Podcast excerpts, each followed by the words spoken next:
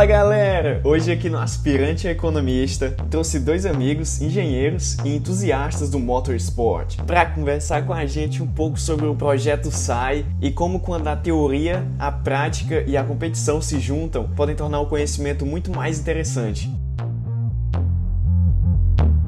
Bem-vindo ao Aspirante Economista.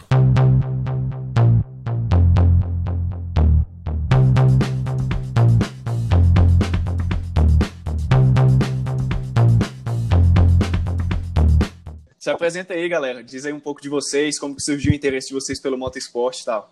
Então, cara, meu nome é Douglas, eu sou estudante de engenharia no Centro de Engenharia da Mobilidade, na Universidade Federal de Santa Catarina. Tenho 19 anos e meu interesse por motorsport, né, nasceu desde pequeno, acho que desde pequeno, desde os 3 anos que eu coleciono Hot Wheels. Né? Meu pai também é motorsport addict, né, que a gente chama, um cara viciado em, em corrida. E começou assim, cara, dos 9 anos eu comecei no kart, né, que é o, a base ali para quem quer ser piloto. E eu tentei, né, posteriormente, seguir uma carreira profissional, só que para você seguir uma carreira profissional no automobilismo, não requer só habilidade, requer muito, muito dinheiro, muito investimento. A gente fala de, de milhões aí, não só um milhão, dois milhões, mas dezenas de milhões. E foi um impasse para mim. E depois disso, né, com os 17 anos, eu vi que não ia dar muito futuro na pista e decidi passar para o outro lado da mureta, né, do autônomo, que é trabalhar como engenheiro. E aí estamos aqui. Fera, muito massa, mano. Cara, meu nome é Lucas Vogel, eu estudo engenharia na UFSC de Joinville, que é o Centro da Mobilidade. Tenho 19 anos e a minha paixão por automobilismo também começou desde pequeno. Meu pai sempre foi muito ligado, né, com o automobilismo. Ele, quando era pequeno, ele colecionava as quatro rodas. Não sei se vocês já viram essas revistas de quatro rodas. Famosa quatro já, rodas. Já, sim. É, e aí, cara, ele tinha coleção completa. E aí nisso eu comecei a me. de pai para filho, né? Comecei a me interessar. Quando eu tinha mais ou menos uns 12 anos, a gente foi para Carlos Paz ver uma, uma prova de rally que acontecia no Mundial de Rally, né? WRC. Cara, e vendo ali os, os mecânicos mexendo no carro, todo mundo junto ali, e vendo o carro a milhão saltando no meio da poeira ali, cara, eu, na hora que eu olhei assim, pensei, pô, isso é para mim, é isso que eu quero para minha vida. E aí quando eu descobri que existia uma engenharia que trabalhava só com isso, a engenharia automotiva, não teve outra escolha senão fazer isso. Entendi, muito da hora. Tava falando até com o Douglas isso aqui antes do podcast. Eu acho muito assim estranho como o pessoal não conhece muito o projeto SAI, né? É um projeto tão massa e o pessoal não conhece muito. Se tivesse como vocês darem uma assim, explicada geral por cima do projeto SAI, só para a gente já deixar o pessoal na mesma página assim do que, que a gente vai, vai abordar hoje. O projeto SAI ele tem algumas vertentes, né? Ele tem o Fórmula SAI, que é o que eu e o Douglas participamos, e tem o Baja SAI. O Baja é uma área mais é, off-road, é, são provas todas na lama, não são na pista, né, de asfalto como, a gente, como é o Fórmula. E o que eu e o Douglas participamos é o Fórmula mesmo. E o intuito é, é reunir estudantes de engenharia e afins, pode ser administração, pode ser design, afinal tudo isso engloba dentro de um projeto de carro e construir um carro competitivo e feito apenas por nós. Entendi. Exatamente. Como o Vogel falou, né? O Fórmula SAI ele é uma equipe estudantil e algumas universidades diferentes, se é particular ou pública, tem a oportunidade de desenvolver. E é uma equipe de competição, cara. São estudantes à frente de, de equipe de competição, então tem toda uma estrutura hierárquica, né? Tem o capitão, tem o, os líderes de projeto, e isso aí varia de acordo com a organização da equipe em si. O Lucas pode falar melhor sobre isso mas não envolve somente engenharia, né? Como uma equipe de competição, você tem que captar patrocínios, tem que é, ter setor de recursos humanos, então isso envolve a galera do marketing também, envolve a galera da administração, envolve uma série de, de campos de conhecimento que formam uma, uma equipe, semelhante a uma equipe de Fórmula 1, por exemplo. Então Entendi. é uma grande oportunidade que estudantes de engenharia, estudantes de administração, estudantes de marketing têm de aplicar os seus conhecimentos. E me diz uma coisa, como que assim uma pessoa interessada é, em fazer parte do projeto, quais são os passos que ela tem que dar para conseguir entrar? Cara, acho que o primeiro passo é entrar numa universidade que tenha uma equipe de competição sobre isso, né?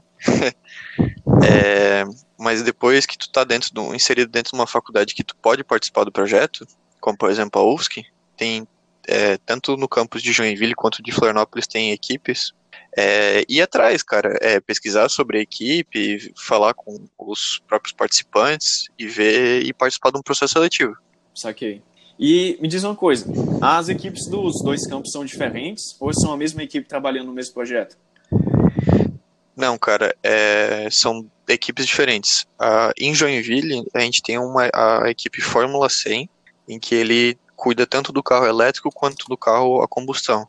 Em Florianópolis tem duas equipes, uma só para o elétrico e uma só para combustão, mas cada uma dessas três equipes são independentes, elas não dependem uma da outra. Às vezes trocam ideias e como estão fazendo o projeto e tal para uma ajudar a outra, né? Mas são separadas, né? Não, Isso. porque no dia que eu fui é, no dia que eu fui fazer a minha matrícula, velho, na, na UFSC, eu vi um carro, eu acredito que era um carro da, de lá. Uhum. Cara, bem provável que seja na nossa, no nosso campus, né, o campus de a gente deixa dois carros de esportes pra galera que entra e tal. E é um ponto importante porque a competição Fórmula SAI, ela tem categorias, né? Categoria de carro a combustão, motor combustão, gasolina e o motor elétrico, os carros elétricos, né?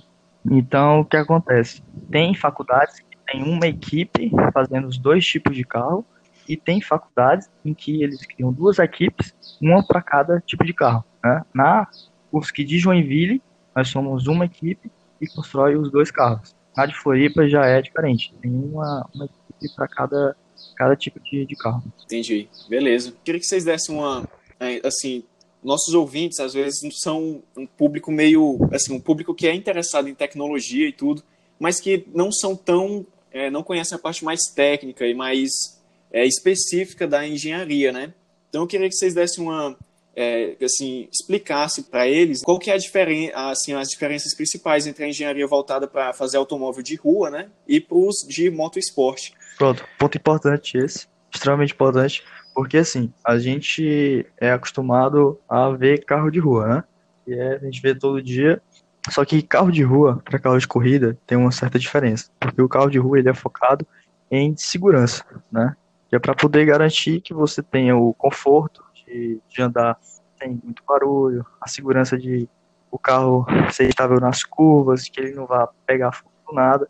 E o carro de corrida é uma concepção diferente, porque ele é feito para ser extremamente seguro a 360 km por hora. Então, se você pegar um carro de rua, né, carro popular, e põe uma pista, em três voltas ele vai ter um problema de freio, vai superaquecer seu motor.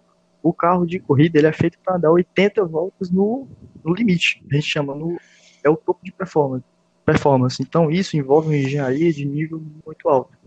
A diferença é basicamente essa. É, eu concordo bastante com o Douglas, o Douglas falou mas eu também queria complementar. A, as duas engenharias são bem complexas, né? A, acredito que a, a de motorsport mesmo seja um pouco mais, devido que tu trabalha numa performance extrema. Por exemplo, um Fórmula 1 tem que. O carro tem que durar só seis meses, mas tem que durar é, com a performance total 100% em cada uma das corridas. Enquanto que os carros de rua eles têm que ser duráveis, né? Por exemplo, tu pega um, um Gol, um Fusca, que até hoje estão rodando aí tem seus probleminhas ao meio do caminho, mas ainda assim eles têm, eles estão rodando, né? Tem também a questão do, do consumo, né? Você não pode entregar um carro que seja um alto consumo e ainda ele seja caro. Então acho que é um uhum. balanço entre todas essas coisas. Entendi. Mais voltado agora para a Fórmula SAI, os carros que vocês produzem lá, é, são produzidos novos carros todo, é, toda a competição também? Ou vocês só aprimoram cada carro que vocês vão fazendo? Cara, é, tem uma. A cada competição, cada ano sai um regulamento, né? E dentro do nosso regulamento são. É dito que a gente pode utilizar. A ideia seria que a gente utilizasse um carro novo a cada competição. Chassi novo, é, motor novo, roda nova. Só que eles têm noção que isso é muito difícil por, conta do custo, né? É difícil conseguir Sim. um grande patrocínio para uma equipe de Fórmula SAI. Então fica liberado que utilize o, chassi, o mesmo chassi dois anos. A diferença é que tu perde um pouco de pontuação. Até porque seria injusto uma equipe utilizar um chassi novo a cada competição, enquanto uma utiliza o mesmo em dois anos. De dois anos para frente, é proibido utilizar o chassi, é, chassi repetido. Teria que fazer um novo. É, esse lance da pontuação que você falou foi um negócio que me intrigou quando eu estava lá pesquisando, Porque na Fórmula SAI, não é, a competição não é só quem chega primeiro ou quem faz em menos tempo. É, você também tem várias pontuações na competição sobre mais eficiência, né, e, e coisas desse tipo. Isso, cara, é, a competição do, do, do Fórmula SAI, ela busca não só o desempenho em uma volta, duas voltas, ela quer ver o, teu, o nível da engenharia daquele projeto.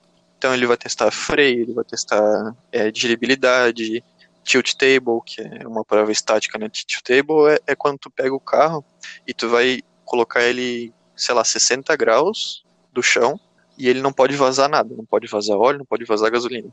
Que seria como se fosse um teste real, né? Na vida real. E é isso, assim. Nossa, então ele quer testar mais a, a, engenharia do que a própria performance. Saquei. Saquei. É isso que é muito da hora, né? Faz com que os alunos se esforcem bastante para que tenha todo esse perfeccionismo na, no projeto. Sim, sim. O, o, Douglas pode até falar melhor, porque na competição do ano passado ele conseguiu até ir participar lá do. Isso, a gente tem todas as, as provas que o, o Vogel falou, né? De inspeção, que é essa que ele falou de table, que é para verificar se tudo que. Se o carro é validado pelo, pelo regulamento, se ele está conforme o regulamento. E tem as provas dinâmicas, que aí é o carro passa pelo enduro, tem uma de resistência, tem que dar 22 voltas, tem um autocross, que é de um ponto A a B, tem um de pad, um circuito de mata de 8, e tem um acceleration, que é a gente está mais acostumado a ver, né, que é uma corrida de arrancada. E além disso, tem as provas que os membros têm que fazer, são as apresentações, né, sobre o, o projeto em si, aí se fala sobre manufatura, se fala sobre o todo o projeto envolvido de, uma, de, uma, de um certo setor, né, elétrica, tem dinâmica veicular, e é um, uma possibilidade né, que o, de, de praticar uma série de, de habilidades que no mercado de trabalho é muito requisitado, que na faculdade a gente talvez não venha a ter essa experiência. Entendi, massa. É, esse lance que você falou, né, que talvez na universidade não dê essa experiência se a pessoa não participar desse projeto. Queria perguntar, principalmente para vocês que estão envolvidos já, quais que são assim os benefícios para um estudante que participa do projeto? Que ele é, ele é voluntário, né? Você, vocês não são remunerados para fazer parte do projeto. Não, é, até um dos requisitos é que a gente não possa ser remunerado, né? Se eu não me engano. É, mas, cara, a vantagem, o benefício é muito maior do que o próprio dinheiro em si, né? É, por exemplo, é, final do ano passado troca, final de todo ano troca a liderança da equipe, né? É feita uma votação, pelo menos na, na, nossa equipe, né? E o antigo capitão, ele saiu da equipe, sendo contratado para trabalhar na Renault Curitiba. Isso tudo porque ele participou de nove semestres dentro da equipe. Começou lá de pequeno, trabalhando numa, na, no elétrico, foi crescendo, líder de projeto, até virar o capitão. Então, além de te trazer novas oportunidades, um mercado de trabalho um pouco mais amplo, ele também te traz um know-how diferente. É, aprender a trabalhar com pessoas, a aprender a trabalhar no próprio motor ou sistema de freio, enfim, no que tu tenha trabalhado durante a equipe, né?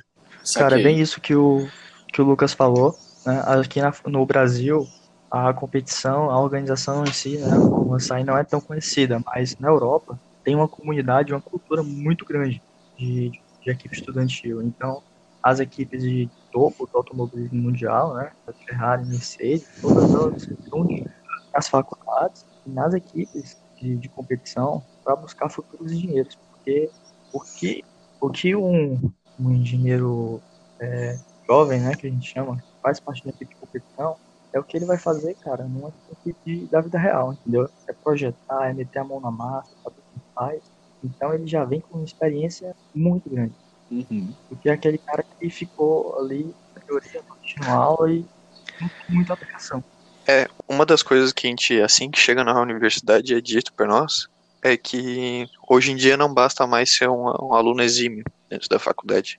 É, é mais interessante para os as pessoas que vão te contratar que tu tenha participado de um projeto, de, um, de pesquisa ou de competição e acabe não tendo uma nota 10, uma média 10, 9 durante toda a universidade, porque isso vai te trazer conhecimentos que só a universidade não vai te trazer.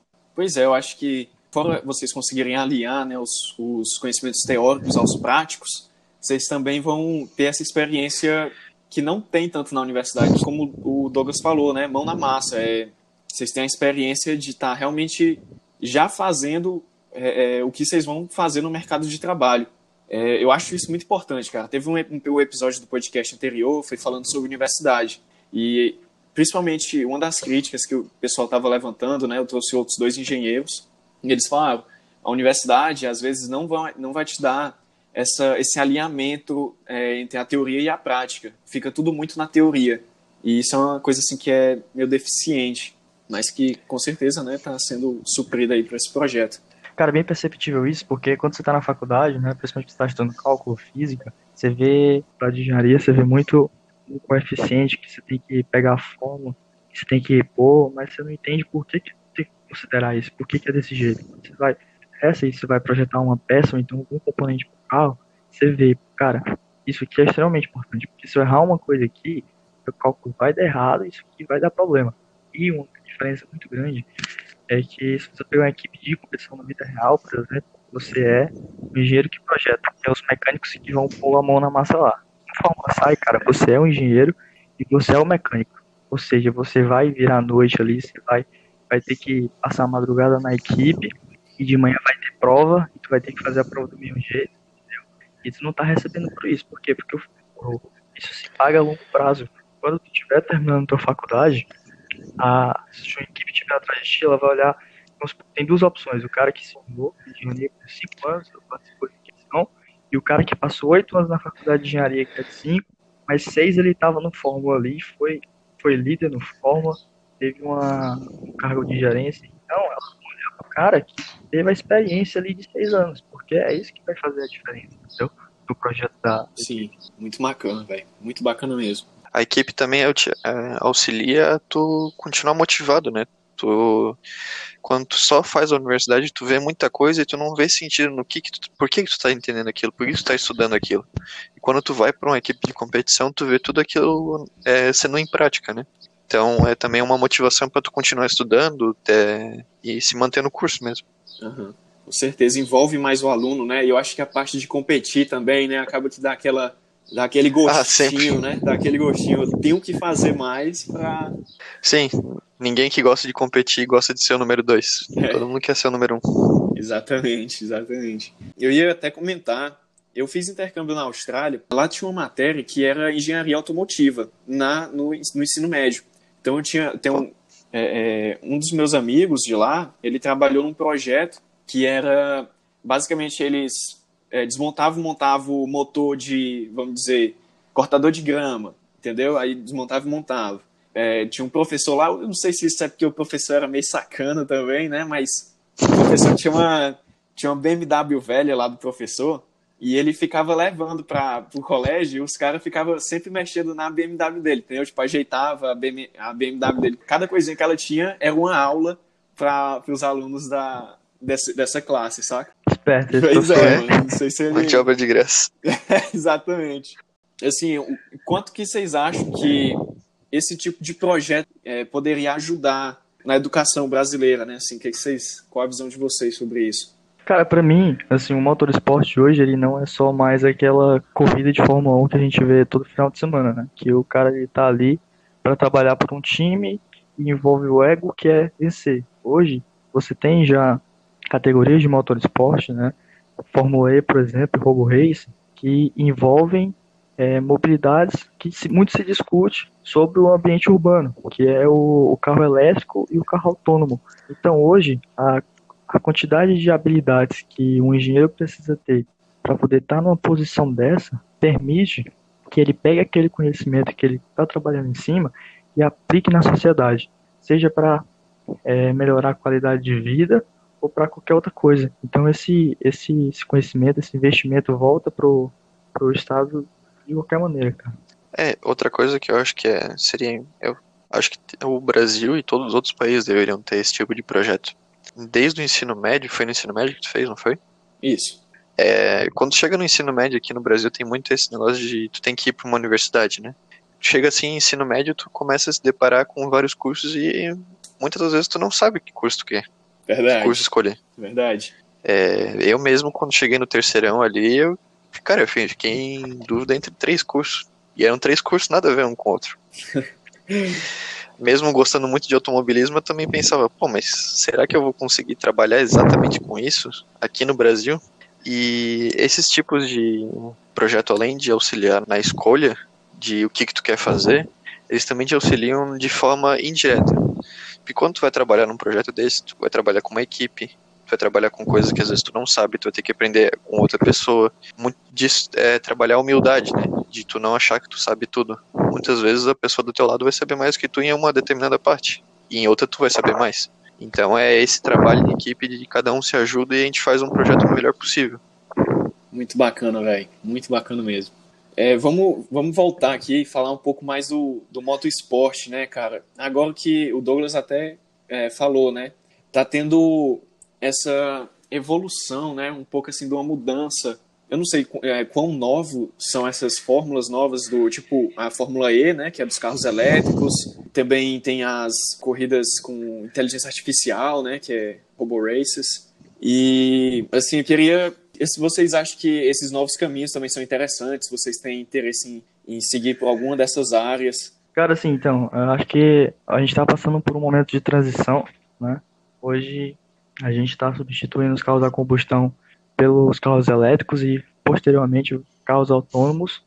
E tem uma, uma, uma, divergência muito grande no meio do automobilismo em si, porque muito da, da emoção envolvida com o automobilismo está relacionado aquele barulho do motor, sabe? O cheiro de, de gasolina, o cheiro de borracha, por trás disso tudo.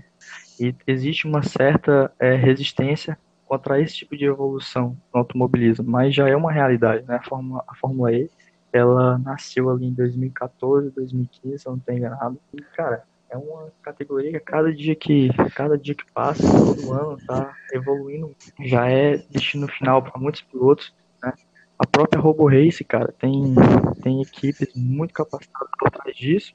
E eu acredito que são conhecimentos que se interligam sim, porque se você pegar o, por exemplo, eu trabalhar no Robo Race da vida, que são veículos autônomos, qual o conhecimento vou precisar? Muito de machine learning. E é uma ferramenta da indústria 4.0 que muito tem se falado hoje em dia. Então, eu acredito que abre um leque ainda maior de oportunidades quando a gente fala do futuro do esporte motor. É, concordo bastante com o que o Douglas disse, porque a Fórmula E, por exemplo, ou por exemplo a Fórmula 1, são locais onde se testa muita coisa para trazer para o dia a dia. Claro que não vai ser para um, os carros da carros comuns, né? Por exemplo, Gol, é, Quid, que são engenharias diferentes, mas por exemplo carros mais esportivos, uma Ferrari 458, uma, uma Porsche Panamera, são carros que às vezes eles, muitas das vezes na realidade, eles trazem essas tecnologias. E com o Fórmula E ou o Obo Racing, elas vão trazer essa tecnologia testada lá para o nosso dia a dia. E é exatamente isso que o Douglas falou, assim, tem uma, um bloqueio, até meu mesmo, assim, eu gosto muito de, de sentir o cheiro da gasolina ou ouvir o barulho do motor. Quem nunca ficou discutindo qual que era o, qual que foi o ano mais legal da Fórmula 1 por conta do motor, o barulho que o motor fazia. Mas é algo que é inevitável, cara. Com, até por questão do petróleo, poluição. É, acho que a Alemanha até 2024 vai parar de produzir carro a combustão. E lá estão as grandes montadoras de carro esportivo ou carro do dia a dia, que é Volkswagen, Audi, Porsche. Então é algo que a gente não pode evitar, mas que eu acho que vai trazer mais benefício do que malefícios. malefício. Saquei, mano. Eu acho que é um ponto um ponto muito importante o que o Vogel falou, porque a gente tem a impressão que o motor esporte, que as corridas de carro, de moto, são uma, simplesmente uma competição, mas aquilo ali é muito mais do que isso. Aquilo é um palco de, de P&D, né, de pesquisa e desenvolvimento absurdo, porque muito do que está se testando nos carros de corrida vai chegar para a gente, já chegou nos carros de rua, que há dois, três anos, né? Então, se você pegar hoje a Fórmula 1, tem discussão muito grande sobre os pacotes aerodinâmicos, porque é muito caro para se desenvolver e as que não são de ponta lá de baixo não têm esse, esse dinheiro para poder trabalhar em cima disso. Mas as equipes de fábrica, que é a Ferrari, Marca Mercedes, eles têm que ter um desenvolvimento aerodinâmico, porque aquilo ali ela não vai aplicar só no carro de corrida, ela vai levar para o carro de rua, e aí é onde ela fica absurdo. Sim, saquei. E assim, a Fórmula E tá crescendo, né, velho? Acho que a cada ano eu vi que agora até o Nelson Piquet, né, que é o filho de um grandioso é, é, campeão aí, tricampeão brasileiro, né, de Fórmula 1, também já está correndo, né, pela, pela Fórmula E. É, aí, assim, é, eu até ia perguntar, assim, para vocês, não sei se o quanto disso roda esse assunto, né, mano? Eu não sou tão inteirado, mas eu fiquei surpreso quando eu descobri que o Nelson Piquet é tricampeão igual o Ayrton Senna, velho. Eles têm a mesma quantidade de títulos, né? E, assim, não é. Não tem como comparar, né? O Ayrton Senna sendo um herói nacional e o Nelson Piquet só um corredor de Fórmula 1. É, cara, é um lado meio, meio triste do automobilismo. Na verdade, o Nelson Piquet e o, o Ayrton Senna, eles vieram de épocas diferentes. Quando o Nelson Piquet estava encerrando a carreira dele, o Ayrton estava começando. Mas, cara, é, assim, existe uma, uma rivalidade muito grande na internet, né, dos próprios fãs, Ayrton Senna versus Nelson Piquet.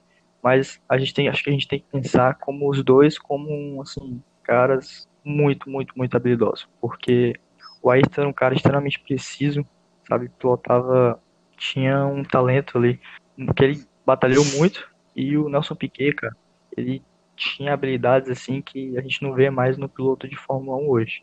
E ele é sem filtro. Ele fala o que ele pensa e ele é daquele jeito mesmo. Acho que é por isso que muitas pessoas não, não conseguem é, ter essa visão como tem a do Ayrton, por exemplo. Fica com raiva de alguma coisa ou outra que ele fala. Mas os dois, cara, são muito, muito, muito habilidosos. Pois é, cara. E assim, eu acho que tem muito essa treta mesmo, né? O, o Ayrton Senna era muito midiático, né, velho? Ele era muito feito pra mídia, assim.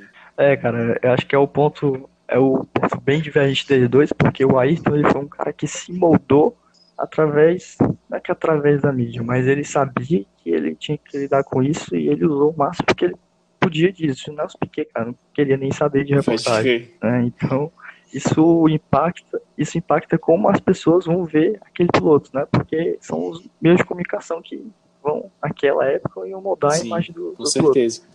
Pois é, cara. Aí esse lance da Fórmula E, né, tá crescendo aí. Falei assim do Nelson Piquet, porque é, como ele também é um nome aí do automobilismo, né, já, já vai mostrando que tá quebrando um pouco dessa, dessa barreira, né, vai, vai crescendo. Cara, algo muito importante sobre a Fórmula E e a Robo Race, tá? o Nelson Piquet foi o primeiro campeão da Fórmula E. Na temporada de estreia, ele ganhou o campeonato. E ele ganhou o campeonato disputando com vários brasileiros, e Lucas de Graça. Lucas de Graça, ainda hoje ele está na Fórmula E, e ele é, eu não sei exatamente o cargo dele, mas ele é envolvido com a Robo Race, e ele defende muito isso, cara. Então, acho que são motivos da gente se orgulhar aí por ter um brasileiro no meio, sabe, com todas as dificuldades que a gente passa em relação à pesquisa e desenvolvimento na engenharia principalmente motorsport. É, o Brasil é. Infelizmente, a gente. Quando a gente teve a oportunidade de ter um, uma montadora, né? As equipes elas são muito. São muito não. A maioria ou a, a totalidade delas são patrocinadas por marcas de carro, né? McLaren, Ferrari, Mercedes. E aí quando a gente teve a oportunidade de, por exemplo, ter aqui a Gurgel. Então o Gurgel ele estava tentando criar a marca brasileira de carro feita no Brasil e não vingou.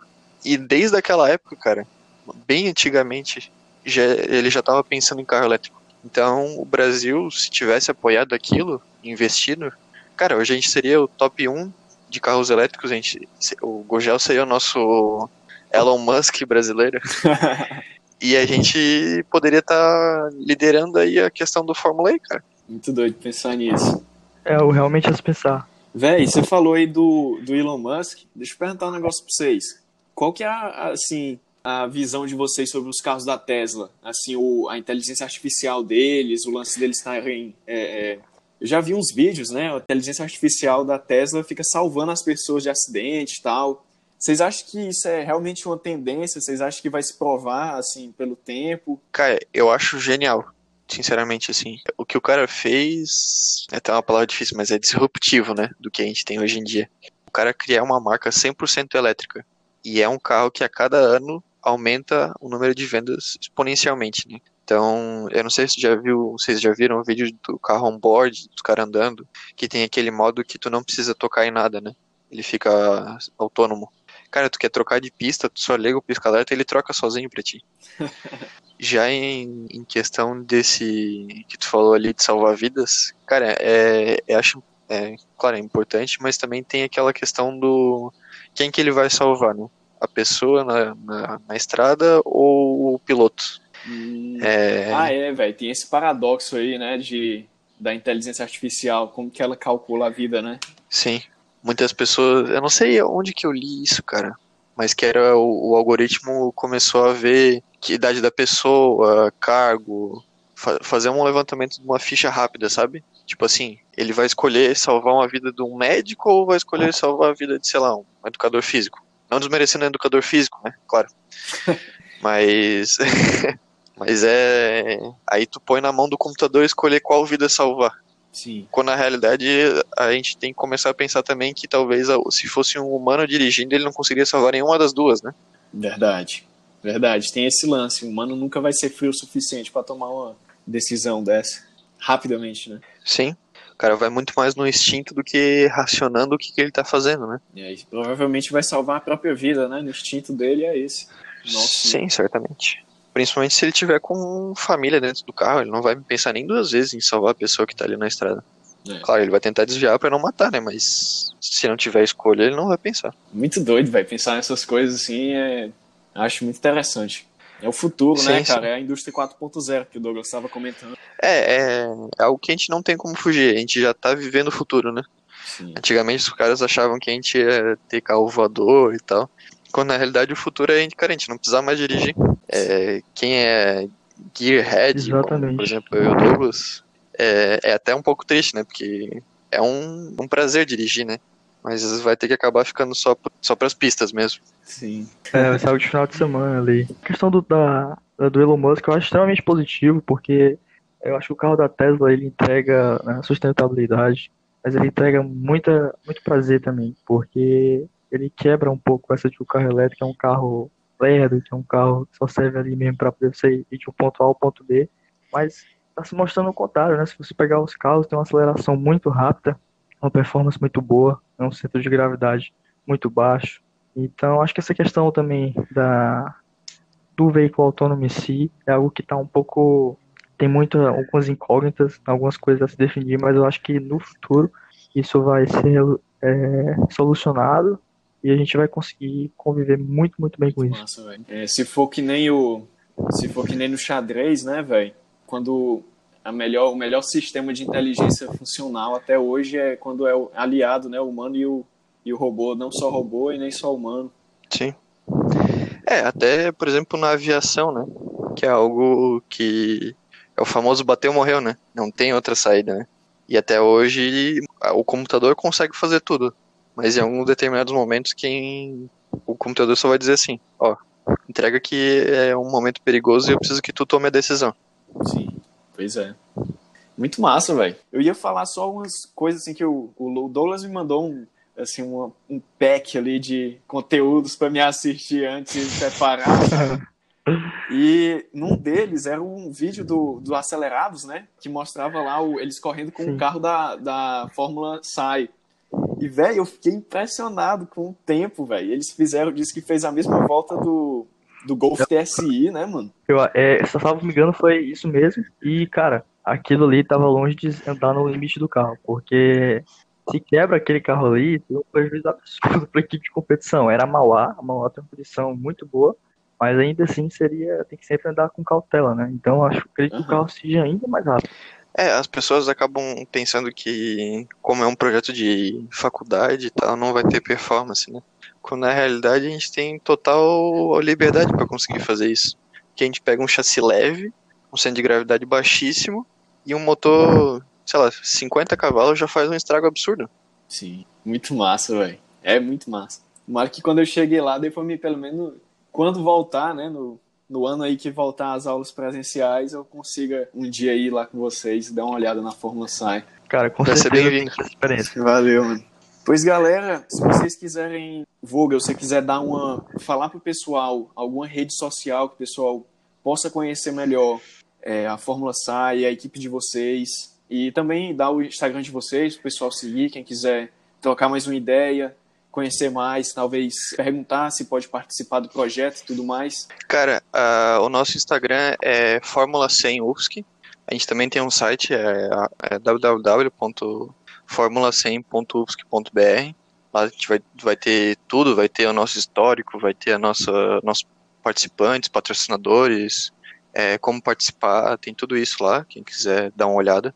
E sigam lá no, no Instagram, a gente se, é, vira e mexe está interagindo com o pessoal, seguidores, a gente está tendo agora lives quinzenais, a gente chama live das quintas, que a gente traz ou um cara da área, ou um ex-formuleiro para mostrar como que isso alavancou a, a, carreira da pessoa. Então, quem quiser segue lá que vai ser bem, bem legal.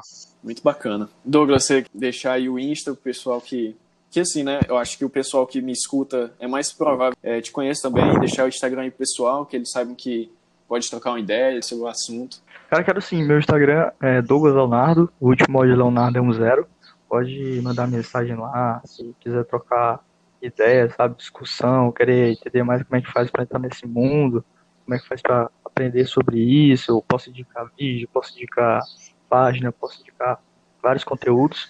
E queria deixar também, cara, o Instagram da equipe de Fórmula Psyche do Piauí. Eles têm a sede na, na URP de Teresina. Pouca gente sabe, a equipe é um pouco nova, mas eles estão aí, cara, só em tentar fazer uma equipe de Fórmula Psyche no Piauí, com toda a dificuldade de logística, com toda a dificuldade empresarial, é de ser muito, muito, muito admirado. Então, deixar o Instagram deles é Bull, de touro em inglês, Bull Racing Underline FSI só acessar a página, entrar em contato com eles, tenho certeza que eles Muito legal, velho. Muito bem. bacana. Pois, pessoal, muito obrigado aí por vocês terem participado. Que agradeço convite... pelo convite, hein? Agradeço demais o convite. Tá, valeu. Cara. Valeu, pessoal. Até mais. Oi, gente. Então, você que escutou aqui até o final, eu só queria deixar mais um recado é, o aspirante a economista está em quase todas as plataformas e redes sociais e eu estou produzindo conteúdo adaptado para cada uma das plataformas. Então depois pesquisa lá no YouTube, Instagram, até no TikTok que vai estar tá saindo conteúdo aí. Obrigado por você que escutou até agora. Valeu, até mais.